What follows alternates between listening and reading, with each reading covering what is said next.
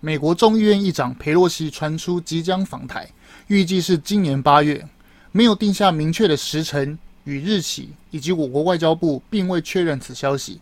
但经由英国《金融时报》的报道确认无误，这是今年第二次传出访台的消息。为何是第二次呢？大家都还记得吧？上次传出要访台的消息是今年四月，不过当时的消息啊，并不是由佩洛西办公室确认，而是日本媒体的报道。随后又马上传出，因为确诊了，四月七日佩洛西取消台湾行。如今过了三个月之后，又再次传出相同的消息。要知道，英国《金融时报》可是号称华盛顿政治圈内的消息通，报道台湾的消息啊，可以说是非常的精准无误。那这次国会议长访台背后的含义是什么？而中国失利台湾玩两手策略，一边攻击扰台，另一手。与台北市合办双城论坛，到底中国的盘算是什么？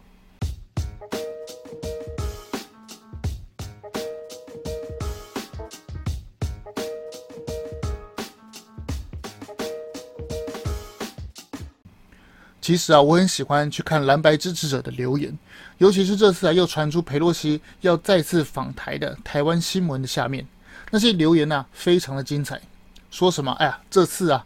又来卖什么军火啦？都是美国人害的啦！美国军机不要来中共，就不会来打台湾啦。哎，你美国啊，真的是不要破坏中国啊！中国的事情自己解决，等等等等，很多类似的这些啊留言。每次看到这些留言呢、我都觉得好笑，而且觉得难过。好笑的是，这些人的认知啊，与事实的差距刚好是一百八十度。难过的是，台湾的媒体啊，为了选举洗脑。丢掉新闻工作者该有的态度，怎么会颠倒是非到如此的境地？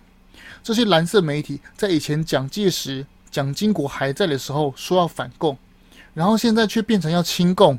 重点是被洗脑的对象还是同一批人。说穿了，这群人哪有什么是非啊？只有讨厌民进党而已。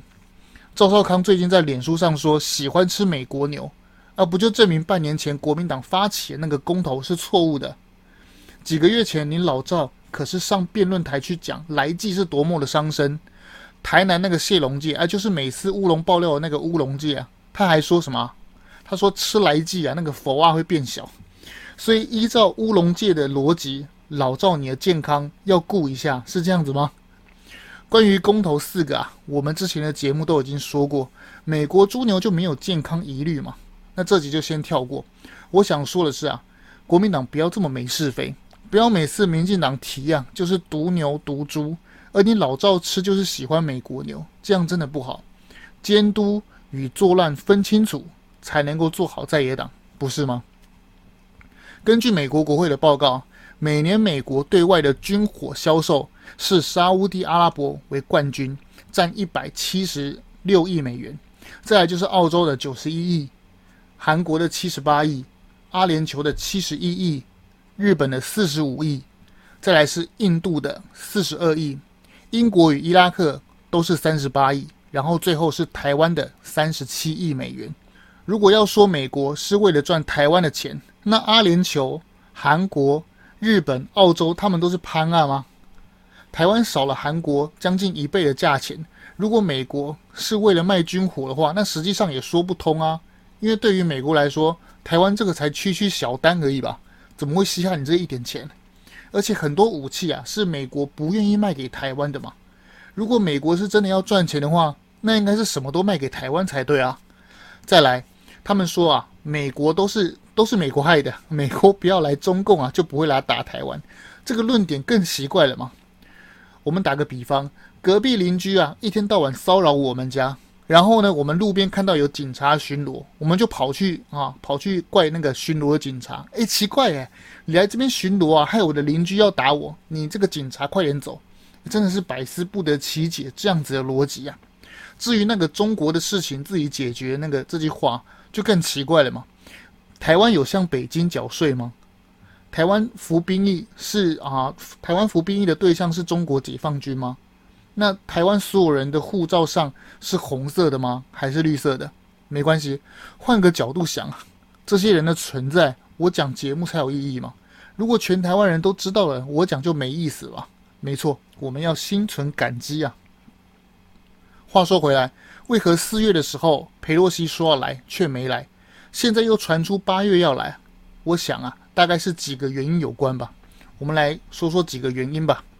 第一个就是啊，美国国内的通膨很严重，民主党的拜登政府啊，民调其实是跌破三十趴，接着马上就要期中选举，而上周拜登的中东行啊，又没办法说服石油输出国组织与伙伴国这个组织啊，马上增加石油产量，而且还在提倡中东这个安全架构上啊，拜登吃了闭门羹。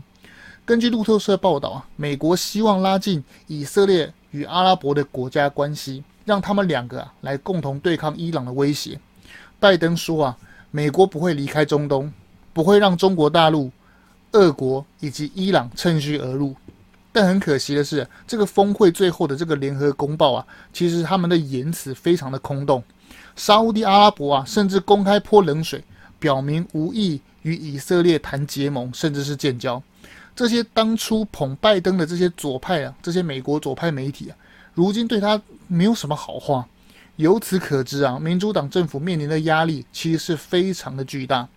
通膨的问题无法马上解决，转而寻求外交事务拉抬政府的声望，这是第一个原因。再来，我们讲第二个原因。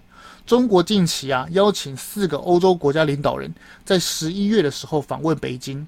他的目的啊，就是要在中共二十大习近平登基的时候，同时欧洲好几个国家的总统总理齐聚北京，营造出万国觐见、来朝拜见习皇帝，就像当年拿破仑加冕变成皇帝时候的一样。诶，这些不是我说的，这些都是报道上不具名的欧洲政治评论员他投书媒体的观点，借由欧洲领袖到访习近平的这个这个连任啊。给他合法性的背书，最后啊，就算欧洲领袖没有来北京啊，那中共也可以对内宣传说，哎，那个国际啊，对我们共产党其实非常认可的。就在同时啊，我国立法院长游锡坤正在受邀捷克访问，在捷克的国会演讲的时候啊，马上呼应了这件事情嘛。游锡坤说什么？游锡坤说，中共的天朝思想威胁了国际和平，呼吁所有的民主盟友。不要让那些威权的政体称心如意。呃，游锡堃说的这个天朝思想，是不是就呼应了刚刚中共邀请欧洲领袖背后这些不单纯的动机？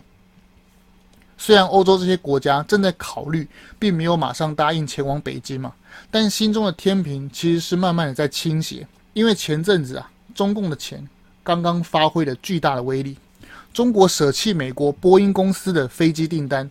转而给了欧洲空中巴士多了两百架的飞机，这应该只是台面上的订单，我想私底下的应该会更多。中共拉拢欧洲的心力啊，不断的加大，看在美国眼里啊，压力其实非常的巨大。到时候欧洲真的被拉去，外交平衡就失败了，这是第二个美国的原因。第三个。上个月二十日啊，美国再次警告中国切勿援助俄罗斯。从俄罗斯入侵乌克兰以来，美国已经好几次的警告中国，而这次的警告是最近的一次，没有空穴来风的吧？这一次美国一定又是收到什么样的情报，国务院才会对中国发这样的新闻稿？而且中共啊，在上周又再次派出军机，那个军用的那个直升机啊。低空的掠海飞行，试图的侵扰台湾的西南空域。这些动作啊，军事专家解读是想要探寻台湾的防空雷达漏洞。加上上个月香格里拉会谈，中共的国防部长魏凤和的该该叫言犹在耳，让美国不得不啊，在外交的手段也来呼应。金融时报说，佩洛西访台其实是解读成联台制中的战略一环。第四个，最后一个原因是。拜登与习近平啊，其实即将通话，但还没有确定时间。通常是这个样子啊，在谈判之前要做就是这样，先叫嚣嘛，也就是说先增加自己的筹码。中共对欧洲下订单买空中巴士，就算国内没有钱，河南各省好几处的银行挪用人民的财产，房地产烂尾楼卷款潜逃的比例升高又怎么样？威权国家的政府又不用选举，人民天天被捅鼻子嘛。一个反抗，我就锁你手机；再怎么样，你上街抗议，我就派黑衣人去揍你。光是拿棍子啊，就把中国人治理得服服帖帖的嘛。而美国啊，要与中国谈判之前，当然是要先升高筹码，但感觉手上的不多，只好拿台湾来叫牌。你中国拉欧洲，那我就拉台湾的地位。要知道，佩洛西是现任的国会议长，照美国的现任体制，他可是总统、副总统之后的第三号人物。让国会议长访问台湾，背后的意义其实是非常的巨大。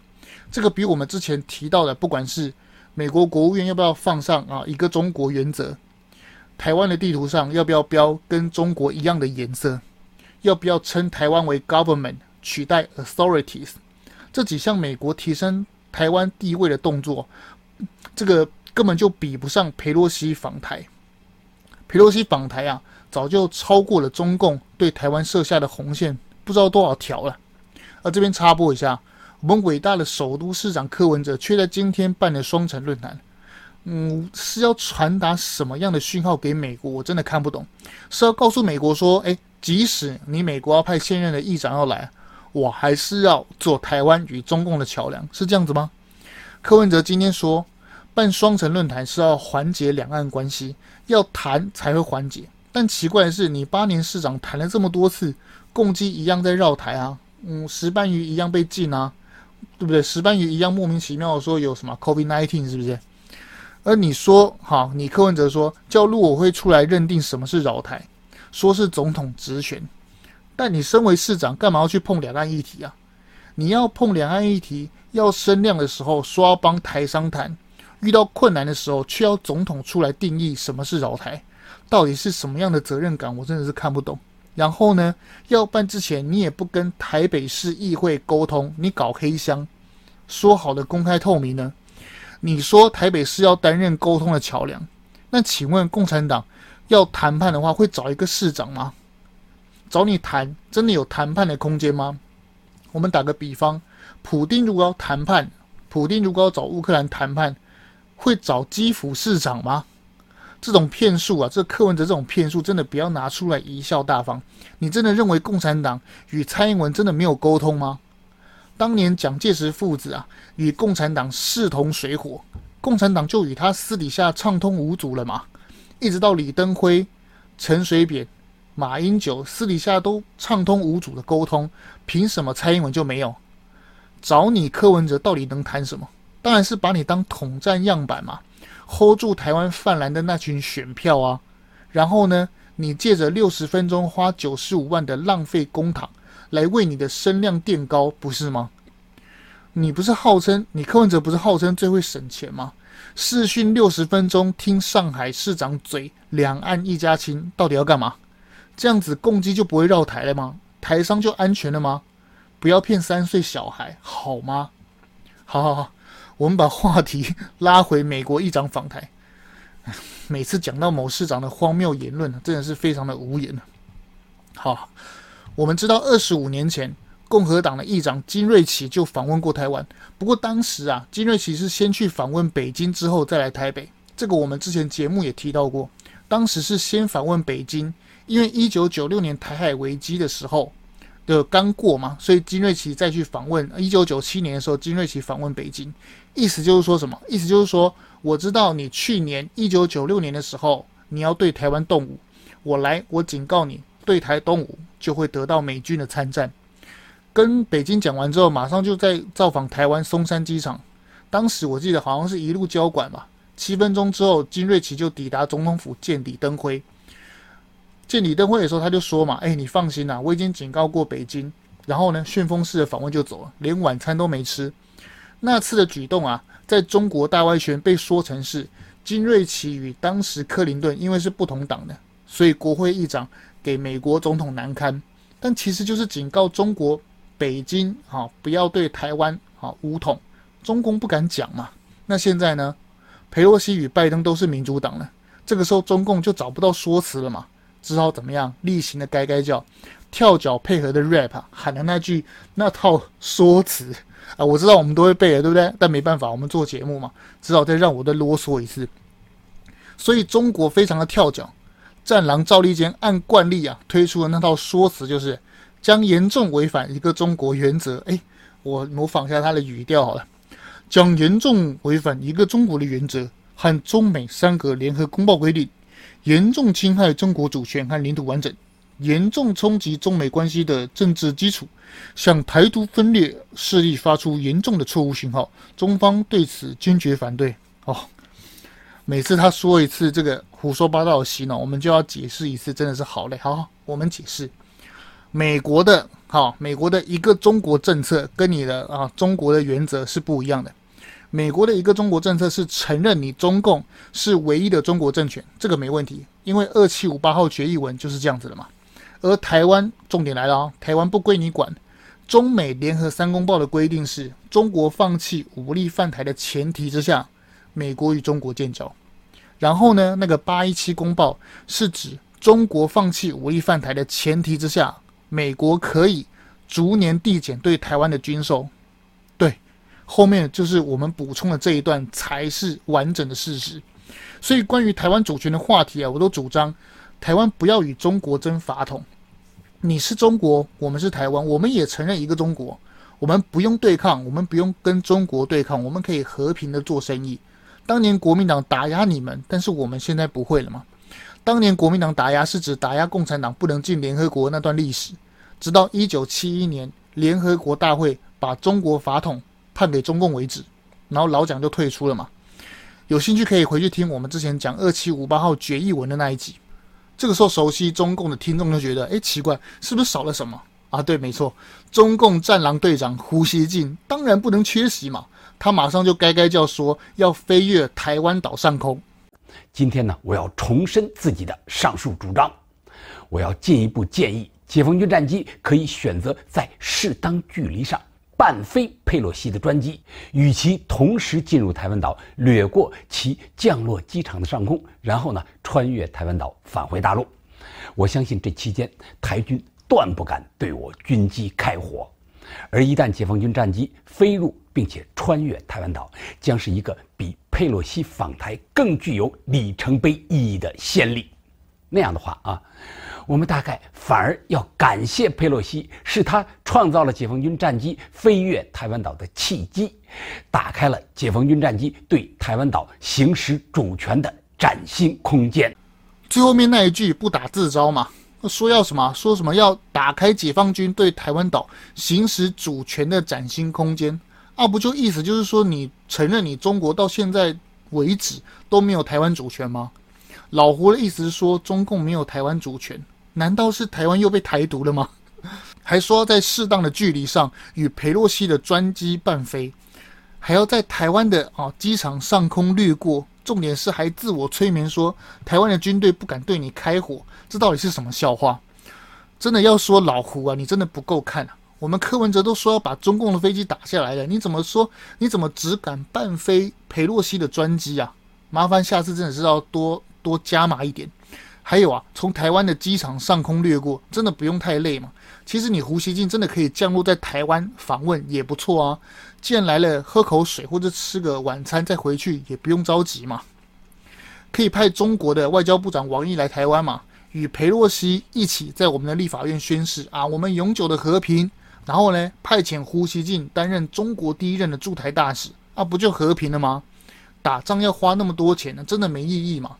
中国把这些钱呢、拿去补河南银行的挪用公款，拿去振兴萎靡不振的经济，那有多好？啊，我们开玩笑结束啊，我们讲真的，我们后面讲真的。说到中国啊，最近的经济衰退，我们讲数字就好。中国 Q 二公布的经济成长率是零点四趴，是不是不敢相信？一个开发中的国家经济成长率竟然是零点四，同期的比台湾。台湾二零二二年的经济成长率预估是二点八 percent，重点是台湾是已开发的国家，真的不要开玩笑啊！中共，你经济都已经趴在地上了，而且这个零点四啊，是你中共政府公布的数字哦。言下之意是什么？搞不好真实的数字啊，可能更低。台湾经历马英九那个烂经济八年，差不多都是每年零点几嘛。难道国民党跟共产党口中的一家亲是指这个？就是执政能力都很烂的一家亲，意思是这样吗？中国人都没钱吃饭了，还妄想要打台湾？哦，对了，说到打台湾啊，有一个人终于说了实话，那句“人之将死啊，其言也善”，这边换成是“人被共产党铁拳揍过之后，其言才会善”。打起仗来都会死守在台湾，你搞清楚，你真的搞清楚。我甚至跟大陆人就讲了，不可能用武力对台湾，这个是说着玩的。包括我们台湾的电视也莫名其妙，一天到晚在假设中共打台湾，怎么可能呢？是有脑子一点的中共军人就不会用武力啊，打完之后就造成两三百年的仇恨，而且他要打台湾，第一个要跟美国人打，美国人会让让你打第一岛链的台湾吗？对啊，李立群老戏骨说的真好，中共有脑子的人都知道，怎么可能打台湾？想要创造两三百年的仇恨吗？美国会让你打第一岛链的台湾吗？只有尝过共产党铁拳的上海封城，吃过苦头逃回台湾之后，才会说实话嘛。就跟中共外交部战狼那个啊，之前提到那个什么耿爽耿不爽一样嘛。耿爽拿到美国绿卡之后才会吐真言嘛，称赞台湾是民主的实验场。哎，奇怪了，为什么都有这样子的基因呢、都离开中国土地之后，瞬间都变得正常了？为什么？因为中共政权的蛮横，动不动就吃拳头嘛。言论管控才会让耿爽、李玉群这个不敢讲真话嘛？这就是我一直强调的制度。我谈论政治，其实不喜欢针对人。追踪我的频道或是粉砖的朋友都知道，我强调的是制度。唯有完善的制度，就不用怕白痴总统嘛。因为我们有完整的机制可以新陈代谢，也可以监督制衡。如果没有机制，就只能像封建社会一样期待明君。如果你喜欢我的内容，请订阅、分享、追踪。我有粉砖、推特与 Podcast。粉专 po 国内消息，Podcast 讲国际政治军事为主，可以利用通勤或者其他琐碎的时间，几分钟内掌握国际时事。有哪里帮我补充或是指教，欢迎留言给我。说真话需要勇气，让我们独立思考，让社会更进步。荣耀台湾 Podcast，我们下次见喽。